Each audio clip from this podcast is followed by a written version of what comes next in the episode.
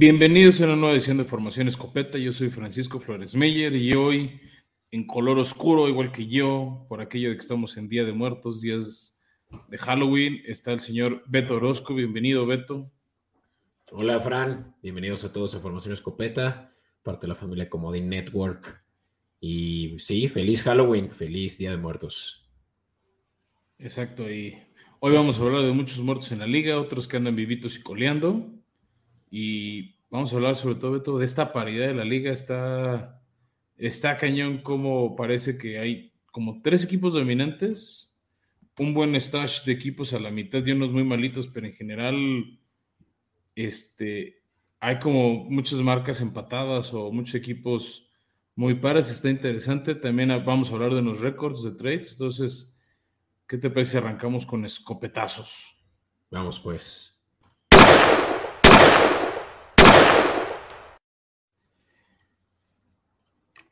¿Qué, ¿qué pasó de nuevo? Pues bueno, Beto, para los que no saben, el primero de noviembre va a ser la fecha límite para hacer intercambios de jugadores. Entonces, varios equipos que ya no ven la luz al final del túnel empiezan a, deshacerse de piezas. Este, y pensando en el siguiente año. Y reciben picks de draft a cambio normalmente. Hay otros equipos que creen que están en una opción de contender y y pues ofrecen porque mejor campeonato ahorita que empeñar el futuro. Entonces, el primer dos, entonces este equipo en esa situación es Chicago, que ya está, a pesar de que no está haciendo lo terrible Matt Everflus, este, venían de ganar la Patriotas el último Monday Night, decidieron primero de cambiar a Robert Quinn, un defensive end bastante bueno, de 34 años, o sea, ya un veteranazo, pero bueno, y este, se fue por un pick de sexta ronda a Filadelfia que eh, fortalece su pass rush, ¿no? De por sí ya era bastante bueno, ahora es mucho mejor. Y el otro truque es uno que me sorprendió más, fue el de este, Rockwell Smith, un pick de primera ronda de ellos hace un par de años, que desde agosto pidió que lo intercambiaran, le habían dicho que no, porque era de esas piezas con las que iban a construir el futuro de la franquicia, y al final se va por picks de segunda y quinta ronda a Baltimore, que sí creo que necesitan ayuda defensiva.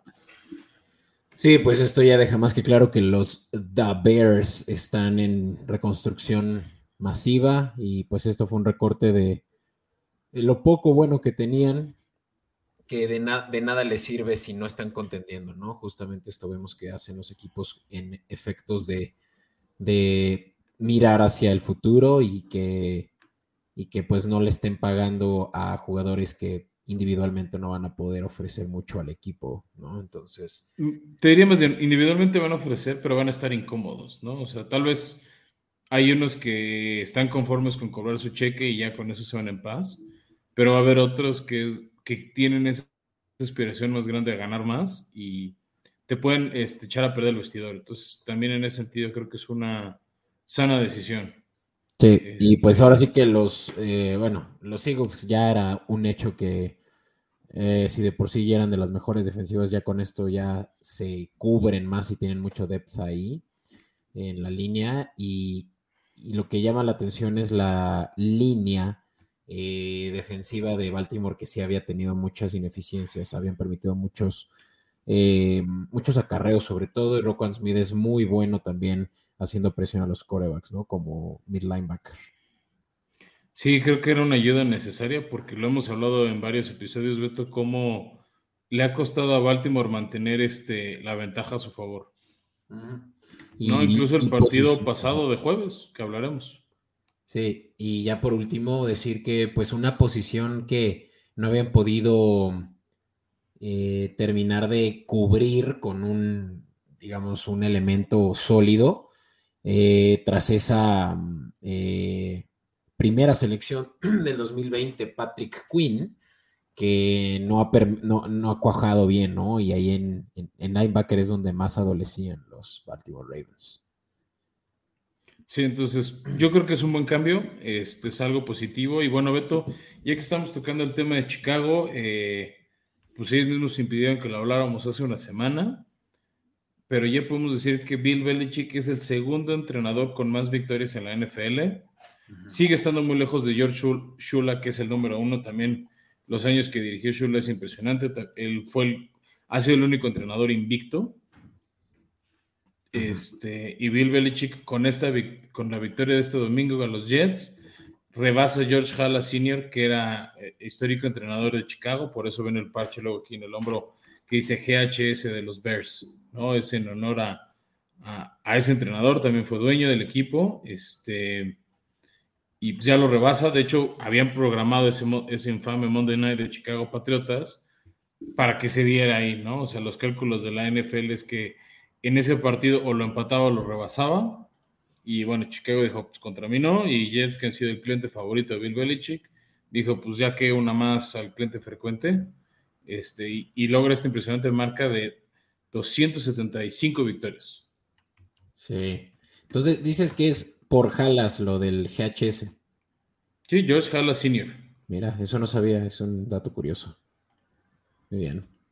Pues sí, ya es eh, Belichick eh, el que, el único que podría eh, por lo menos en esta generación, superar a, Shula, ya tras haber superado a Halas, ¿no? Y, sí, pero y te di mal el dato, Beto, son 325 victorias. Sí, sí, sí. Y Don Shula tiene 347, o sea, estamos hablando de 3, 4 y buenos años, o sea, o sea por lo menos 10 victorias por temporada. Y ahorita en el estado actual de los Pats, no lo sé. También les ayuda que es un calendario de siete partidos. Porque otro que se empieza a acercar al top, bueno, que ya está en el top 5, pero todavía está lejos de ellos, es Andy Reid, que tiene 53 y está a 17 victorias de acercarse a Tom Landry. Entonces yo creo que, por ejemplo, podemos hablar pronto de Andy, del año que entra de Andy Reid como el cuarto entrenador en jefe con más victorias. Wow.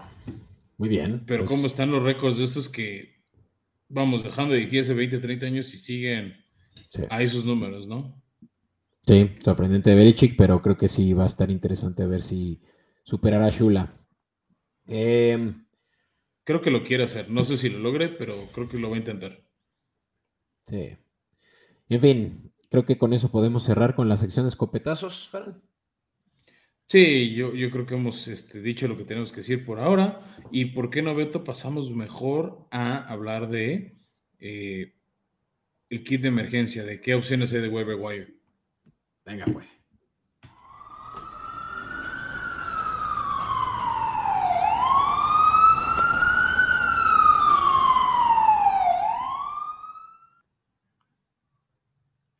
Veamos, pues es una semana, ahora sí ya oficialmente la mitad de la liga, Fran, de la liga de la temporada, en donde se descansan varios equipos, ahorita también los mencionaremos.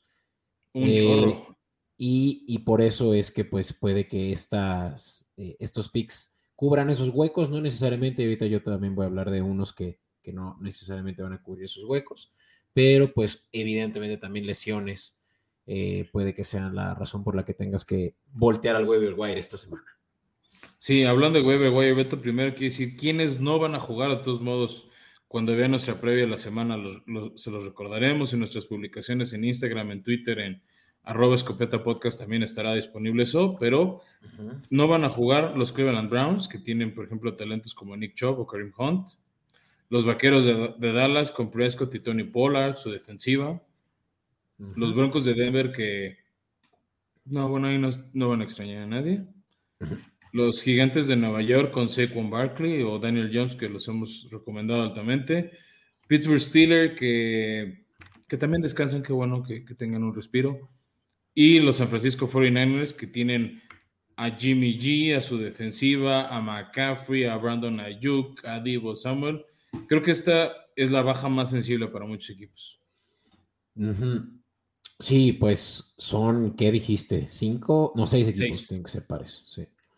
Vaya que sí, para muchos, sobre todo yo en una de mis ligas, tengo prácticamente todos mis titulares están en esos equipos, entonces sí, sí tengo que voltear a ver al waiver wire. Fran, ¿por qué no empezamos contigo, que tienes cubriendo la posición más importante del juego? Tal vez no en fantasy, pero sí en el juego. Pero si la tienes bien cubierta, te va a responder muy bien, Beto. Y es este el caso de Justin Fields, el coreback de Chicago que ha ido mejorando mucho en el año. A ver, todavía no es un equipo ganador, ¿no? Hablábamos en los escopetazos de cómo se han ido deshaciendo de piezas, pero ha ido mejorando mucho su juego. Este, Justin Fields, dependiendo de tu sistema de ligas, hizo 26 puntos esta última semana o 30 y se acercan para él varios matchups muy favorables. ¿no? O sea, no solo de salir del apuro esta semana, pero ve sus próximos cuatro partidos. Miami, que ha permitido muchos puntos de coreback. Detroit, que es una coladera. Eh, Atlanta, Jets y los Packers. Entonces, tienes varios eh, partidos donde el matchup te puede convenir y pues está disponible en dos terceras partes de las ligas, más o menos. Mm, ya veo. Pues están justamente creo que los, eh, los Bears eh, oponiéndose a los Dolphins. Decías que están pues siendo probablemente un matchup complicado, pero pues con Justin Fields moviendo el balón por tierra creo que te va a por lo menos dar unos buenos 15, 20 puntos, ¿no? Sí, justo es eso. O sea, tal vez no va a ganar el partido, probablemente, pero va a hacer daño. Y tú lo que quieres es que haga puntos. O sea, ayer perdieron feamente contra Dallas y de todos modos hizo, te digo, cerca de 26 puntos, ¿no? Ya. Oye, pues mira, yo te traigo una recomendación de wide receiver que yo creo que ya nos habíamos tardado en decirla. Eh, Jacoby Myers, quien se ha vuelto el, arma favorita de, cualquiera que esté siendo el coreback de los Patriotas, con eh, Sapi lo hizo bastante bien en juegos en los que tuvo más de 20 puntos. Y la semana pasada contra Jets, eh, un juego muy favorable para Fantasy Owners eh, con 21 puntos. Está ya en tres cuartas partes de, la de las ligas. No, sí, tres cuartas partes con 74% roster. Lo que hay que suponer es que solo en ligas no muy competitivas puede que sí siguiera disponible. O puedes intentar buscarlo en un trade, ¿no? Si, si de plano te interesa, pero si no te interesa, Beto, yo te tengo una opción de reemplazo, que es un receptor que está empezando a ganar brillo, está empezando a generar atracción, que es Rondael Moore de Arizona, que se está convirtiendo rápidamente en el receptor número dos entre la baja por Hollywood Brown, eh, que se deshicieron de piezas. Obviamente el uno es de Andrew Hopkins, pero el target número dos este, se está oliendo Moore creo que es el número 3, el número 4 en el jersey. Eh, lo ha estado volteando a ver mucho Kyler Murray, no está siendo bloqueado, como que la atención de las defensivas se van a Hopkins y a Zach Ertz. Entonces viene de hacer 23 puntos, la semana anterior hizo 18. Entonces va subiendo la cantidad de targets, de pases y además de touchdowns. Y está en 95% de las ligas, 96% de las ligas está disponible por si no encuentran a Jacoby Myers otra gran opción y más este fin de semana con, las bajas que ya platicábamos, ¿no? Chido. Sí, pues Moore eh, no tuvo la mejor temporada eh, de novato el año pasado, pero ha ido mejorando, ¿no? Y, creo que ya lo, lo sienten como un buen wide receiver 2 a razón del, pues de la, como dices, baja de Brown. Yo te voy a recomendar, Fran, a un tight end eh, a la cerrada que ha ganado relevancia también las pasadas semanas y principalmente. va a descansar esta, Beto. Va a descansar esta, pero. Véndemelo, véndemelo. A mí me gusta vender a largo plazo, Fran. Yo no, yo no me voy por parchecitos eh, eh, de, una semana a otra, ¿no? Y Greg Dulcich, a la cerrada de los Broncos, jugó muy bien en, en Londres contra los Jaguares, haciendo un total de 12 puntos de, para Fantasy, que puede que no sea mucho, pero créanme, las alas cerradas eh, escasean y Dulcich está apenas roster en 6.7% de las ligas en NFL.com. Entonces, yo creo que es una gran oportunidad. Es un novato que eh, está empezando a encontrar más Russell Wilson. Eh, tiene un total de 182 yardas en 12 juegos. Sé que eso no, no es apantallante, pero hay que considerar que solo ha jugado tres juegos en esta temporada como titular. Entonces, se está realmente apenas como que eh, eh, viendo más involucrado, ¿no? En la ofensiva.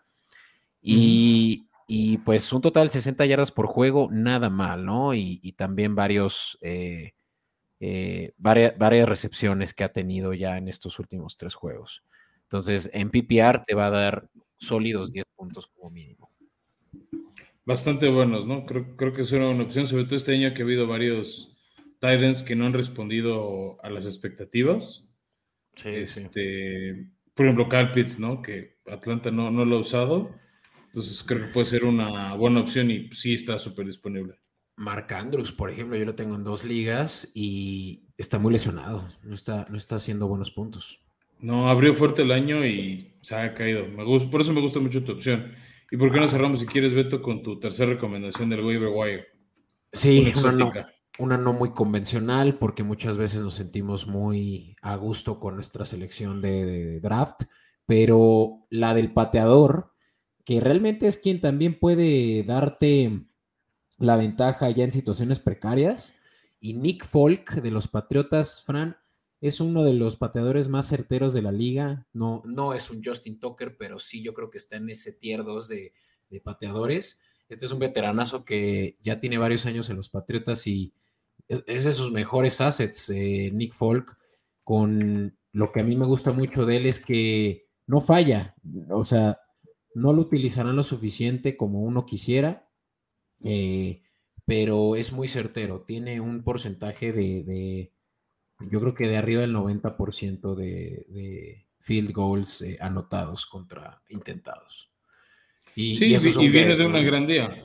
Y viene, de un contra los Jets, que si la ofensiva de Patriotas medio movía el balón y se estancaban, pero llegaban al rango para que Folk hiciera daño. Entonces, pues sí es una buena opción. Y vaya que sí, 20, 21 puntos es un regalo si, si, lo, si lo buscas de un, de un pateador. Y apenas. no lo dan. No, pero Nick Folk sí tiene promedios de 8 10 puntos por juego, así que creo que eso ya te es más que suficiente y está disponible más en la mitad de las ligas. Va, perfecto. Y ya para cerrar, hablábamos de bajas sensibles. Ahí les doy un corredor que cada vez va ganando más tracción, que es Isia Pacheco, que poco a poco se empieza a robar el rol de corredor número uno en el esquema de Kansas City. Van a tener un partido crudo el domingo contra la defensa de Titanes, que es buena contra la carrera. Pero decíamos, ventas a largo plazo. Este, Pacheco creo que es una gran opción. Este, para que nos dé para, para dar un buen resultado en corredores. Sobre todo porque ha habido algunos tocados, este, otros que han tardado en agarrar fricción. Por ejemplo, un Joe Mixon, ¿no? Que no, no ha tenido un gran año. Entonces creo que se puede volver una Super opción y sí a Pacheco. Chido One. Chido One. Em, pues listo, Fran. Creo que con eso podemos avanzar a la siguiente sección. ¿Qué te parece? Me parece perfecto. Vayamos pues. In tight coverage. Y bueno, pues ya lo saben, esta sección es dedicada a la semana previa de la NFL, que en este caso es la semana 8. Em, estamos grabando, normalmente grabamos eh, los martes, sin embargo, al momento todavía no se define el Monday Night, por lo cual para quienes nos ven en Comedy Network en video, verán que ese es un juego que todavía no tenemos eh, el resultado final, pero bueno. Pero les podemos decir que a este momento, Beto, va ganando Cleveland 11-0 al medio tiempo. Estamos grabando justo el medio tiempo de ese partido donde Joe Burrow ya lleva una intercepción, Cleveland lleva dos, ya fue un gol de campo McPherson, que era el infallable. Este, y Nick Chubb ya nos regaló un touchdown y una conversión de dos puntos. Entonces, mm. no los desatendemos al 100. Eh, aunque bueno, para cuando están escuchando esto, pues van a decir, eso para mí es irrelevante, Fran, yo ya sé el marcador final, pero bueno. Eh, es importante hacer mención de eso, pero hablemos de, cajón de ese otro primetime game, Fran, el del jueves por la noche. Un juego que a inicios de la temporada pintaba mucho mejor de como ahorita, y es el downfall de los Buccaneers recibiendo a los Ravens, que terminó por ser eh, eh, victorioso el visitante, los Ravens, 27 a 22. ¿Qué rayo está pasando con Tom Brady? Pues está divorciando. Al día siguiente salió el anuncio que oficialmente se separaba de su esposa después de tres años de matrimonio. Entonces, creo que esos temas de vida personal, mucha gente luego cree que no, pero pegan muy fuerte en la vida de cualquier persona, entonces pues, un atleta no debe ser diferente. También Tampa es un equipo viejo, la línea ofensiva no está protegiendo a Brady, no le está dando tiempo y pues el ataque, el ataque terrestre no está jalando como debería, no está siendo totalmente nulo, pero no está funcionando este, como se proyectaba. La ausencia de Arians en la ofensiva es terrible. Todd Bowles nada más no me gusta como head coach y yo le veo una vida corta en Tampa si sigue así, ¿eh? Como entrenador en jefe. Sí, pues tienen muchos errores eh, que les cuestan muchos, muchos, eh, muchas yardas por penalties. La defensiva está muy, muy lastimada. Shaq Barrett sale lesionado y ya se perderá la temporada entera. Vamos, todo en contra de un ex campeón de Super Bowl hace solo dos años y del GOAT que por primera vez en su carrera a ocho juegos está con récord perdedor, Fran. Sí, muy, muy desafortunado, este, como que el cierre de la carrera de Brady.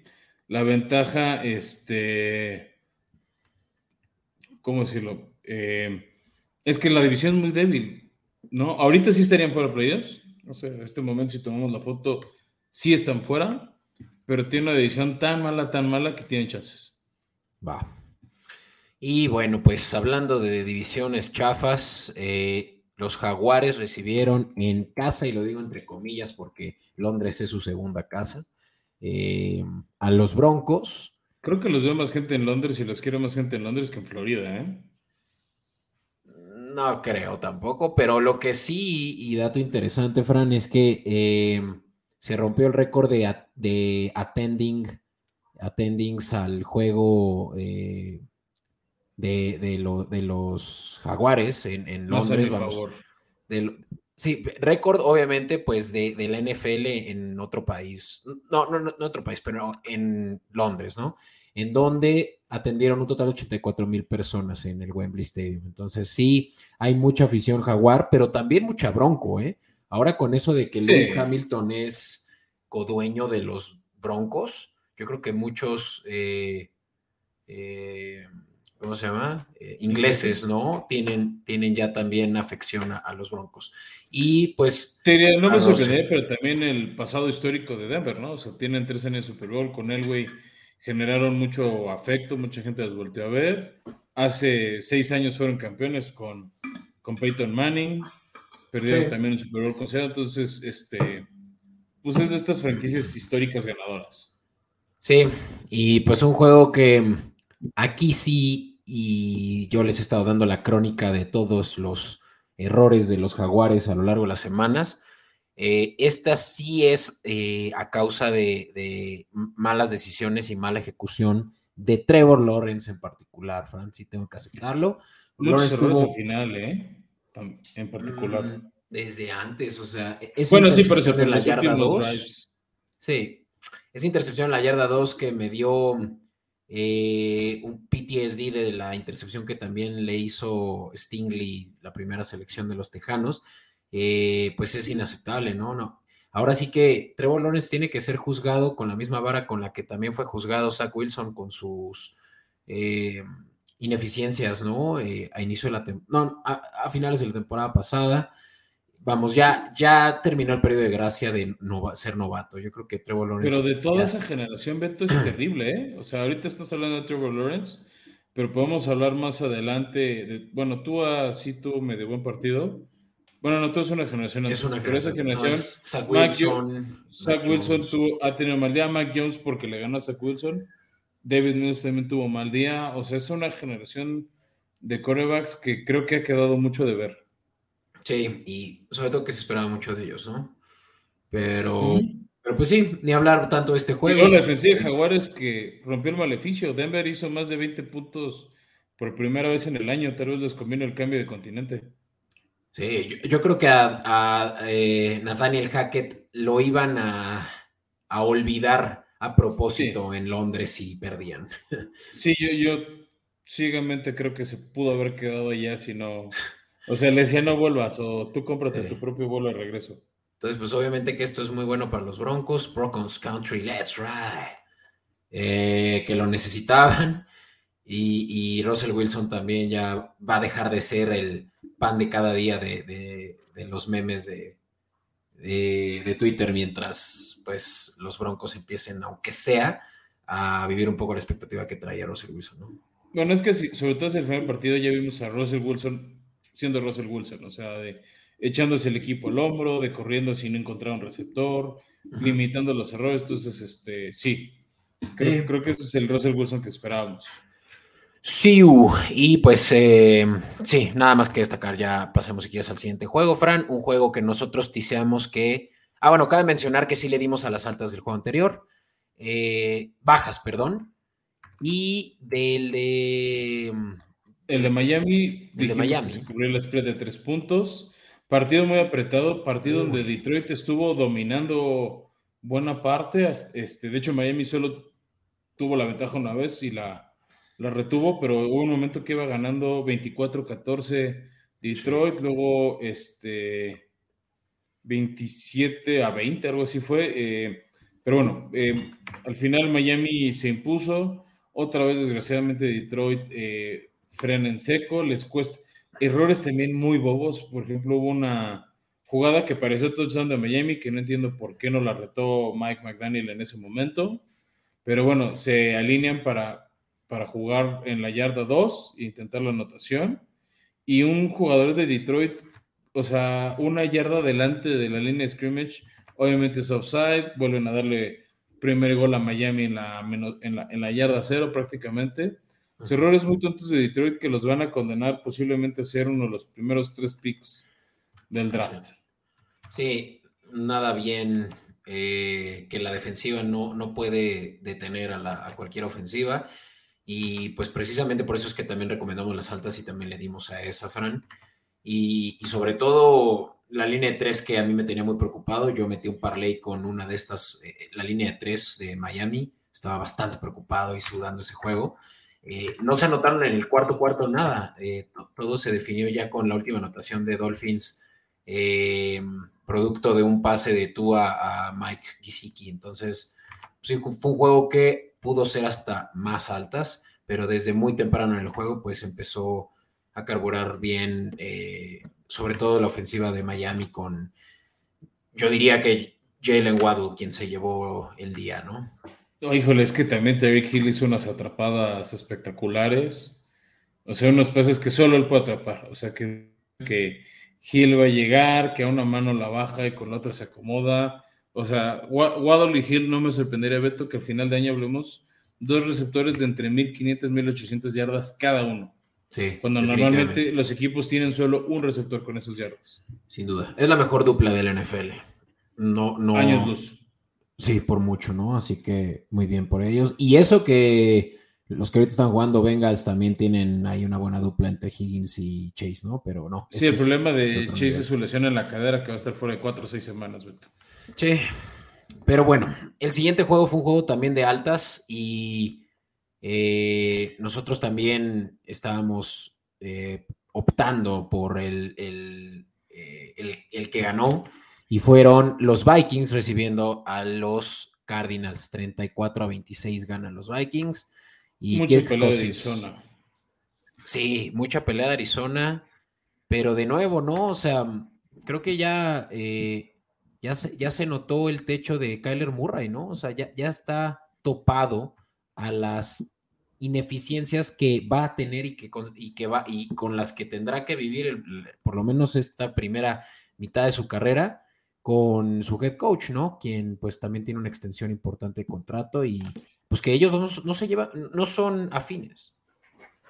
No, es muy desafortunado, este, porque creo que hay piezas buenas. También hubo unos errores este, infumables al final de, Arizona. Eh, errores a mi gusto tremendos de Keller Murray cuando tenían un poquito de chances de, generar el partido, ¿no? Este, al final Keller Murray, o sea, se acerca, están en la yarda 35, 36 de Minnesota, o sea, con veintitantos segundos, y captura tras captura a, a Kyler Murray al final del partido o sea, perdiendo un poco esa elusividad. De hecho, le han dado mucha libertad por parte de, del head, o sea, de los entrenadores de Arizona de, de, moverse, de cambiar las jugadas. Y, o sea, no digo que no tenga culpa Cliff Kingsbury, pero también este, creo que queda ver mucho Murray ahora que le dieron libertad, que le dieron el contrato millonario que quería.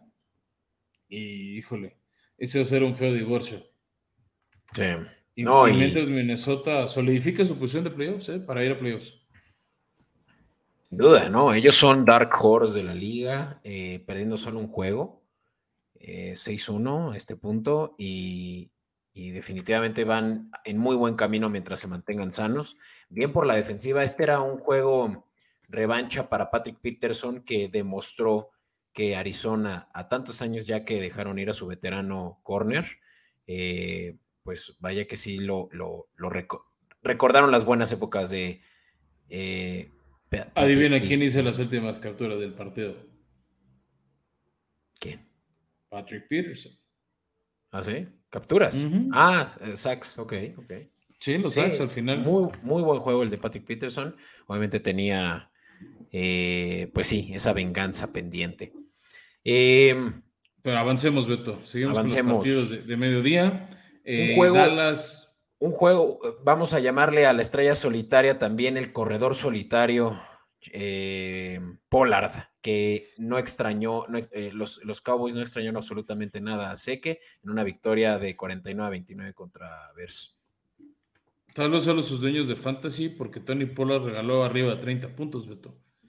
Este, arriba de 100 yardas, 3 touchdowns, un muy buen juego Pollard. También la defensiva de Dallas que aunque tuvo momentos este, de debilidad, no, no pudo Chicago. De hecho, Chicago pues, no jugó prácticamente dos cuartos.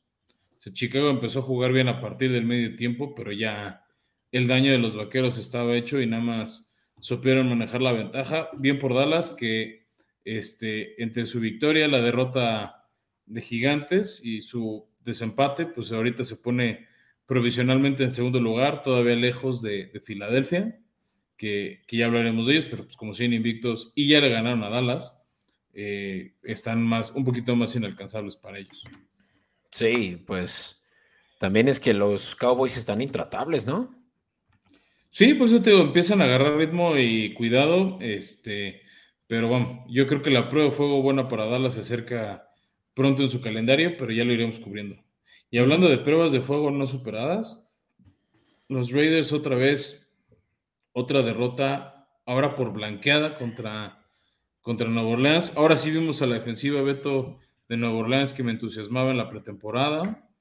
Eh, también me gustó la, química de Andy Dalton con Chris Olave. Ahora sí, Alvin Camara explotó como no lo había podido hacer en todo el año, logró su, primer touchdown del año y blanquean 24-0 en, este, en, en Luisiana los, los Santos y los Raiders.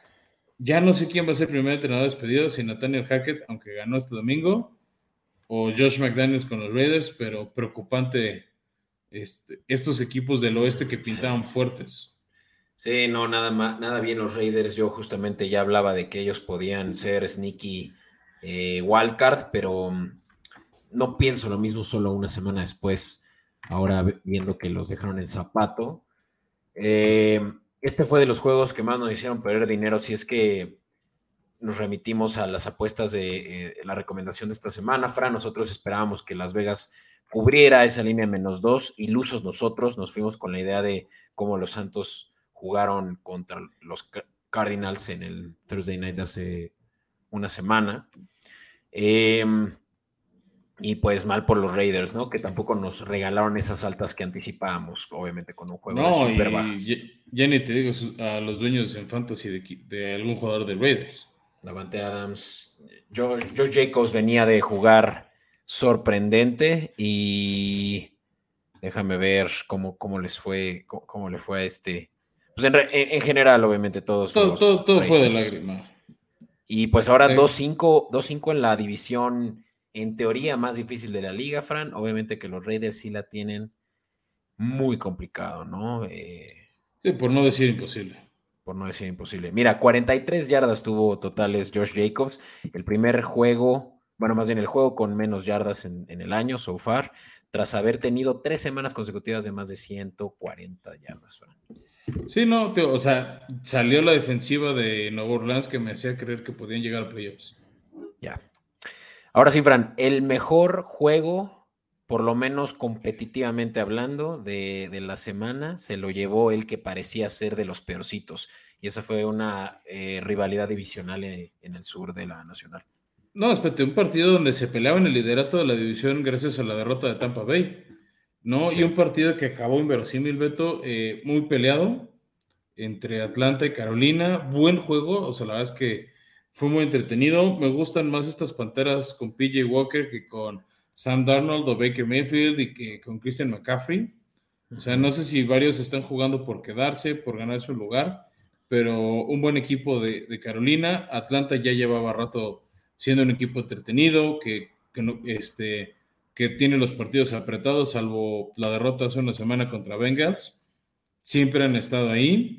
Y lo más inverosímil de este partido, Beto, fue cómo lo dejó ir Carolina.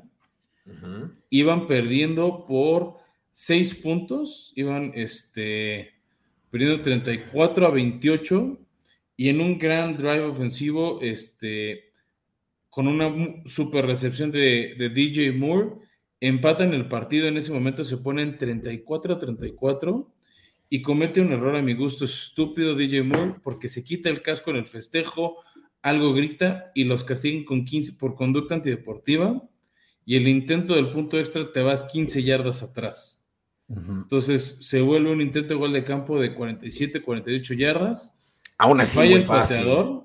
Ah, o sea, yo no estoy diciendo que el pateador no tiene su parte de culpa, porque además estás en un domo cerrado, pero, o sea, tío, se me hace un error tonto porque con el punto extra ya ganabas no, puedo, no puedo evitar preguntarme, ¿a poco hay domos abiertos? ¿Sí hay domos abiertos? O sea, se les abre el techo algunos. O sea, el de Atlanta o el de Arizona se puede abrir el techo retráctil.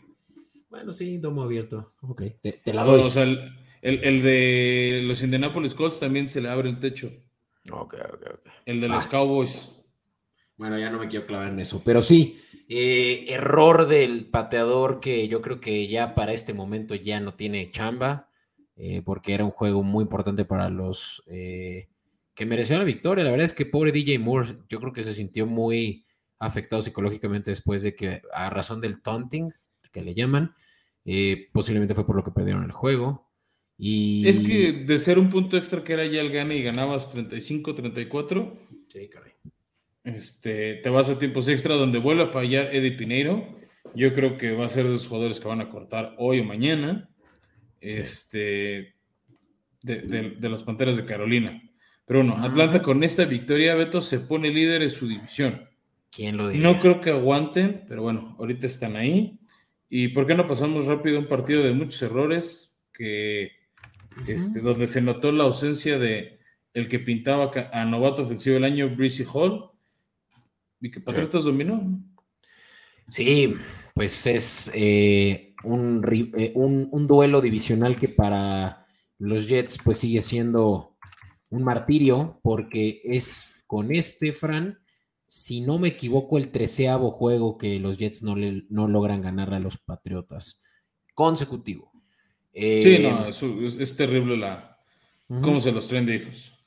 Sí, y pues un juego que mm, este sí estaba muy interesado en verlo completo, sobre todo para ver pues, ¿qué trae eh, Belichick bajo la manga ahí con la situación con coreback? Mac Jones fue el que inició el juego, como ya lo platicamos, pero que no tuvo un excelente juego, digamos, eh, un total de 5 yardas por intento, 194 eh, yardas totales, nada bien para quien fuera em, el, el, coreback que, pues la temporada pasada los llevó a playoffs, ¿no? En su temporada de novato, Mac Jones. Y pues un rival también en Zach Wilson, pues de la misma camada que platicábamos de corebacks, ¿no? De, novatos. Eh, Zach Wilson sí tuvo un mucho mejor juego, 355 yardas, dos touchdowns, pero tres intercepciones, Fran. Yo creo que aquí lo que demostró Patriotas es que tiene una muy buena línea ofensiva. Eh, y una muy buena defensiva también. Te diría sí, pero también varios errores de Zach Wilson son imperdonables.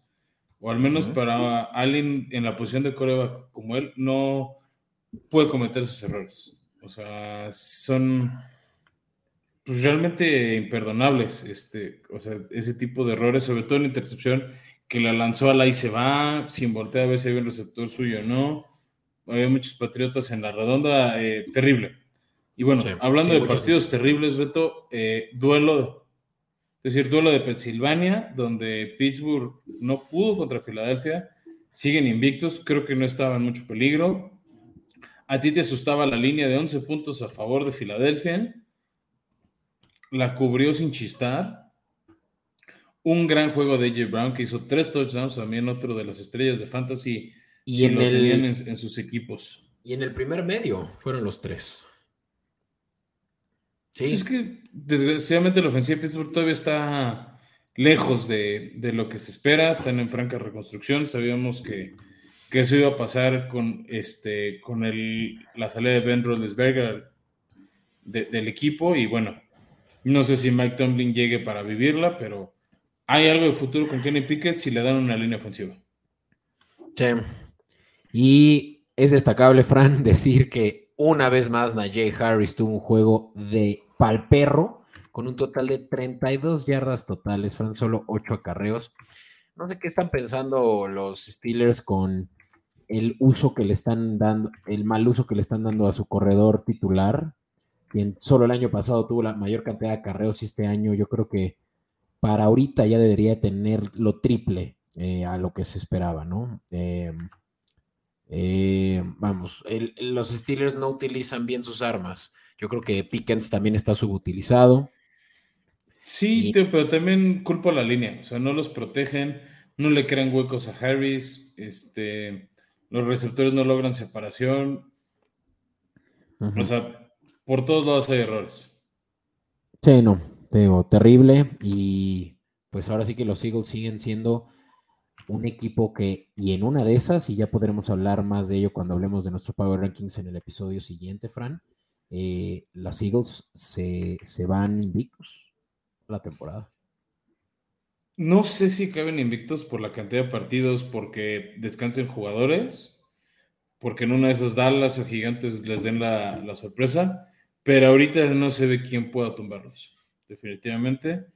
Este próximo jueves tampoco, que ellos son los que juegan el Thursday night, pero bueno, ya hablaremos después de eso. Pero bueno, pasamos a los juegos de la tarde, eh, que arrancaron con el partido más flojito, fue la victoria de Titanes de Houston. Eh, realmente el partido estuvo 17-3, buena parte. No jugó Ryan Tannehill, fue el debut de Malik Willis, pero o sea, Titanes puede haber jugado sin coreback. El partido fue Derek Henry, que se mete el libro de los récords. Beto consigue su sexto partido de más de 200 yardas y dos touchdowns, logros que solo tenían Dion Sanders, jugador del Salón de la Fama, y Adrian Peterson, próximo jugador del Salón de la Fama. Este, y Derek Henry lleva, o sea, lleva seis partidos, cuatro de estos contra Houston. O sea, si ¿Tú crees que Jaguares era hijo de Derek Henry? ¿No has visto las estadísticas contra Houston? Es, este, es una masacre. Y yo pensé que, pensé que ibas a.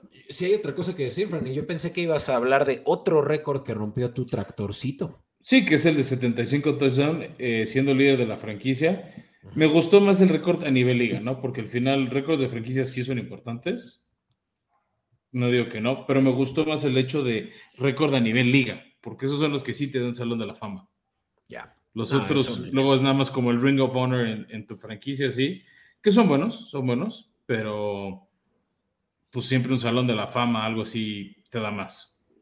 Entonces, pues muy bien por Derek Henry, que mm, ya se metió otro chico al portador ahí con esos récords. Em, vamos a hablar ahora, Fran, de un juego que yo estaba muy confiado de y, aquí sí yo creo que les, les, ofrecemos una disculpa de antemano a todos nuestros escuchas porque nosotros dijimos que estábamos a favor de Nueva York, pero te voy a ser muy sincero, Fran, yo hasta metí un parlay con Seahawks a ganar. No, a cubrir la línea en casa de menos tres. Estaba muy confiado de que esto podía suceder y así sucedió. Eh, de nuevo, no creo que aquí, aquí, no, aquí no estuvimos tú y yo en el mismo canal, eh, pero yo creo que el juego pintaba mucho a favor de Seahawks porque se ve que están haciendo una muy buena labor de cocheo. Ahora sí que, y de nuevo, eh, nos equivocamos con los Seahawks, creímos que iban a ser un desastre. Gino Smith, si no fuera porque Patrick Mahomes y Josh Allen, Gino Smith sería candidato a MVP, Fran. O sea, está jugando fuera de serie. Que no me sorprendería, Beto, no sé, o sea, nunca han sido claras las reglas. Podría ser Comeback of the Year. Sin duda, sin duda, claro. Es el, es el cuarto este mejor coreback con pase rating, casi perfecto esta temporada. Sí, no, lo está haciendo bien, está aprovechando sus armas en Tyler Lockett, en Dickett Metcalf. También la defensiva de Seattle no es el Legion of Boom, pero es una defensiva muy buena y sacaron el partido y Seattle es otro equipo que está ahí como líder de su división. Sí, y también es muy destacable la mm, selección de, mm, creo que fue cuarta ronda, o sea, vamos, uno de esos eh, corners que pues ni pintan ni, ni son muy llamativos, en Tyreek Woolen, quien ha jugado muy bien e incluso ya también está en la conversación de defensivo novato del año. Pues aguas, ¿no? Este, con Seahawks, porque también ir a jugar al antiguo estadio de Clink, ahora Lumen Field, es, una plaza complicada para los visitantes. Pero de ello lo que no puede ser gigantes. Y, hablando. Ojo, y, yo creo que es un buen segue al siguiente, eh, al siguiente juego. Los Seahawks están como campeones de división, Fran. Sí, te digo, ahorita están ellos de Atlanta, líderes divisionales, dos equipos que no veíamos ahí. Yes. Y a quien sí esperábamos que estuviera ahí era el juego siguiente, que hubo rival divisional entre juego divisional entre los San Francisco 49ers y los LA Rams en casa de los Rams. Este que no parecía casa de los Rams, ¿eh, Beto? Hay que empezar por ahí. Otra vez marea roja en el en SoFi Stadium. Parecía que San Francisco, o sea, no me acuerdo que juega San Francisco, dijo, esto parece Levi Stadium en el sur de California. Pues es que, Fran, nosotros lo noticiamos en el episodio pasado. El rey de Los Ángeles son los 49ers. Híjole, no sé si Raiders, ¿eh? Con toda la historia y triunfos ah, que tuvieron Raiders. Sí, yo digo de, o sea, los victorios, los que siempre salen victoriosos de Los Ángeles son los 49ers. Eh, tengo un fan de Rams que te decir que el juego que importaba no. que es ese playoff. Pero está cañón como, al menos en temporada regular, Kyle Shanahan se trae, dijo Sean McVay. Este, es, el Padawan, eh, McVay. La línea ofensiva de los Rams tristísima otra vez.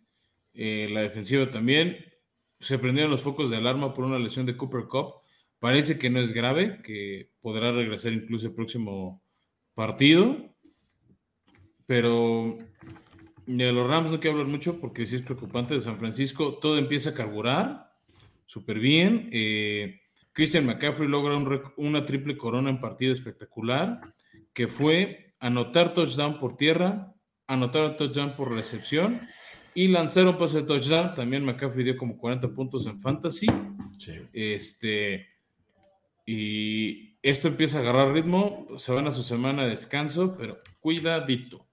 Sí, sí los 49 ahora 4-4. Eh, pues peleando un. están en zona de playoffs ahorita, ¿eh? Ahorita están ahí. y a ver cómo les da adelante contra Seattle. Pero bueno, eh, los que no están peleando como Dean ni nada, pero dieron su pelea, fueron los Commanders, que le ganan con un touchdown eh, cerca del final en el debut de Sam Ellinger. Los Colts, pues sí, ya lo habíamos dicho, en plena reconstrucción. Commanders sí, las dos victorias. Lo malo es que en su división no se ve cómo se puedan acercar a dar pelea. Este juego es irrelevante hasta para eh, Carson Wentz, yo creo. Eh, era su revanchita, pero bueno. De hecho, o sea, no lo pudo jugar porque fue Heineken el que el coreback titular por la lesión de Wentz. Pero bueno, Commanders gana y ahí se va la estadística. Luego y, vamos a... y adiós, y adiós potros, ¿eh? Esos potros ya ni figuran para playoffs. No, no, y menos como está la americana. Sí. Y bueno, ya finalmente, Fran, porque como ya lo platicábamos, mientras estamos grabando está sucediendo el juego de... La masacre, la masacre en Cleveland. Ahorita, ahorita lo platicamos, Beto. Pero si quieres, primero hablemos de la masacre en Buffalo, Green Bay. Partido que se antojaba este, como potencial duelo de Super Bowl. Eran dos que llegaron en papel como candidatos a la temporada. La ofensiva de Green Bay que no carbura, la defensiva que eh, a veces da respiros. Y Buffalo este, que arrancó muy bien el partido, bajaron el ritmo. Este, de hecho, tuvo dos intercepciones muy atípicas Josh Allen. Vimos ese Josh Allen de 2018 de, muchos errores, que ojalá nada más sea un, error en la Matrix. Este, lo que no es un error es lo terrible de Green Bay. Tres derrotas seguidas. Este, cuatro. Pero seguidas las cuatro, según yo, son tres seguidas. Sí, no, seguidas las cuatro. Bills, eh, Commanders, Jets y Giants en Londres. Ah, sí, es cierto. Creo que, bueno, como que hice luego tres por aquí de la semanita de descanso de los Packers, pero sí, terrible. Este. Ah, no, es porque le van a Patriotas, ¿eh? Que si no, bueno. Pero sí, terrible lo de Green Bay. Eh, y se le vienen partidos, bueno, se le viene un partido ganable y luego dos complicados a, tres complicados a los Packers, pobre de ellos. Sí, está muy cañón. Lo único que sí ameritó eh, este juego es que cubrieron la línea de menos 10. Primera vez que eh, Aaron Rodgers tiene una línea en su contra de doble dígito y la cubrieron, por lo menos sí, con 10.5. Sí, por nada, ¿eh? O sea, a mucha gente le dio coraje este, cómo se le fue entre las manos a, los Bills, pero bueno, e, eso fue el domingo. Ahorita, lunes por la noche, estamos casi al final del tercer cuarto, donde Cleveland atropella 25-0 a los Bengals. Esta sí es noche de Halloween para Joe Burrow. Eso sí. Pero bueno, ya, ya platicaremos seguro de eso tantito, tal vez en el siguiente episodio, para poderles dar contexto del Monday Night que está sucediendo ahorita, ya que grabamos un poquito antes. Fran, vamos a la última sección y vamos a hablar del prime time que hay el jueves. fourth and a foot, and a mishandle on the snap. Allen picks it up, and he's still going. Y bueno, Beto, vamos a hablar de el partido de Filadelfia en Houston. Partido que no sé por qué nos lo pusieron de jueves por la noche. No sé qué vio en la liga cuando vio este partido. Nada más ahí te doy un dato curioso, Beto. El mismo día, a la misma hora, va a haber partido de Serie Mundial donde se enfrentan franquicias de estas dos ciudades. Ahí es Phillies Astros. Este, pero ese partido va a ser en Filadelfia. Entonces, ya este me pregunto quién la va a ver porque podría ser el último juego de la Serie Mundial. Ahí se gana el primero que gane cuatro o cinco partidos. Entonces, se puede dar un escenario que sea el último juego. Aquí claramente Houston es la víctima, viene de dos derrotas feas. Este, el partido pasado ni David Mills ni Devon Pierce tuvieron un buen juego contra la defensiva de Titanes y creo que les irá peor contra una defensiva tan superior como la de Filadelfia. Por eso en las apuestas les estamos diciendo que agarren la línea alternativa de Filadelfia menos 14. Wow, son muchos puntos. Pues bien de ganar la 35-13 a Pittsburgh, Beto. Sí, o sea, es, es, un argumento válido que Eagles, quienes han... Realmente lo único que deberían de preocuparse es para eh, evitar el juego terrestre de, Houston, ¿no? Eh, puede que para cuando suceda este juego ya ni siquiera Brandon Cooks esté en el equipo, eh, porque aparentemente lo tienen en el trade block. Yo creo que van a haber muchos equipos interesados. Eh, Patriotas Kovkov. pero bueno, lo que, lo que es un hecho es que Tejanos no va a tener más que, no va a ser más que unidimensional. Y los Eagles detienen muy bien el balón por tierra, ¿no? Son de los equipos que menos yardas por acarreo permiten con 5.2. Y, y en ese caso, pues solo va a ser eso, ¿no? Evitar que eh, Pierce eh, despegue.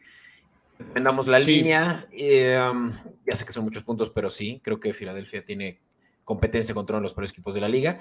Pero eso sí, creo que justamente Houston no va a ser capaz de hacer su parte para que las altas se den de 42, por lo cual más bien recomendamos las bajas. Sí, exacto, ¿no? O sea, además es que yo creo que Filadelfia va a aprovechar para tener otro mini buy, ya que jueguen jueves, para no, arriesgarse lesiones. Este, no, vale la pena exponerte. También Filadelfia tiene un gran juego terrestre. Sí. Este, entonces con eso puedes matar mucho el reloj. Y Houston es de los equipos que más yardas han permitido. El equipo que más yardas ha permitido por tierra con 1302. Entonces, te digo, Henry viene a hacerles 200, él solito. Exacto. Lo que estamos recomendando como un poco más de riesgo, que creo que de hecho son menos riesgosas que las otras, eh, por eso de, la dominancia que hay, es el que el, la primera anotación sea de Filadelfia y que sea touchdown. Esa paga eh, prácticamente lo doble, en menos 106. Fran, y un poco ligada con la anterior, es el que en la primera serie de Houston, ya sea que si ellos empiezan, ¿no? Ellos son los siguientes en, tener el balón, ellos no anoten, ¿no? Eh, esta paga nada más eh, menos 270, que es más o menos una tercera parte de tu entrada. Em, la puedes meter con un parlay, creo, y ya te va a dar un poquito más, ¿no? Y creo que es prácticamente un hecho que se va a pasar, ¿no? Sí, obviamente paga mejor que Houston este, no, no anotara. Más de que Houston anotara, esa pagaría mejor, o sea. Pero mira, Beto te paga 1.37. O sea, si lo quieren multiplicar, por cada 100 pesos te llevas 37 más si Houston no anota en su primer serie ofensiva. Si anotara, te llevarías el triple. Aunque sea un gol de campo, ¿eh? O sea, el chiste es que Houston haga puntos. Eh, esa, este me gusta más para riesgo. Es mucho riesgo porque no sé si esa ofensiva les dé, sobre todo en, el, en la primera serie del partido. es cuando más, Houston, más checaditos los van a tener. Sí. sí, si Houston llega a hacer puntos sería al final del partido en tiempo basura, como lo hizo Titanes. Ya, pues ahí lo tienen y para quienes no nos están viendo en video en Comodín Network, van a tener esta publicación antes del jueves en redes sociales, solo que para entonces puede que los money lines, eh, money lines, los momios sean diferentes. Entonces, si no están escuchando, siéntanse bendecidos por, eh, por ser los primeros en escucharlo y tener ahorita realmente los mejores momios. Aprovechen ahorita, vayan a su casa puestas favorita y eh, ya porque creo que no van a mejorar. Ya saben que... No, difícilmente no. De hecho, varios pueden encontrarlas hasta varias de estas recomendadas como alternas. Pero adelante, esperen el siguiente episodio más, este, ya digamos oficialmente en noviembre.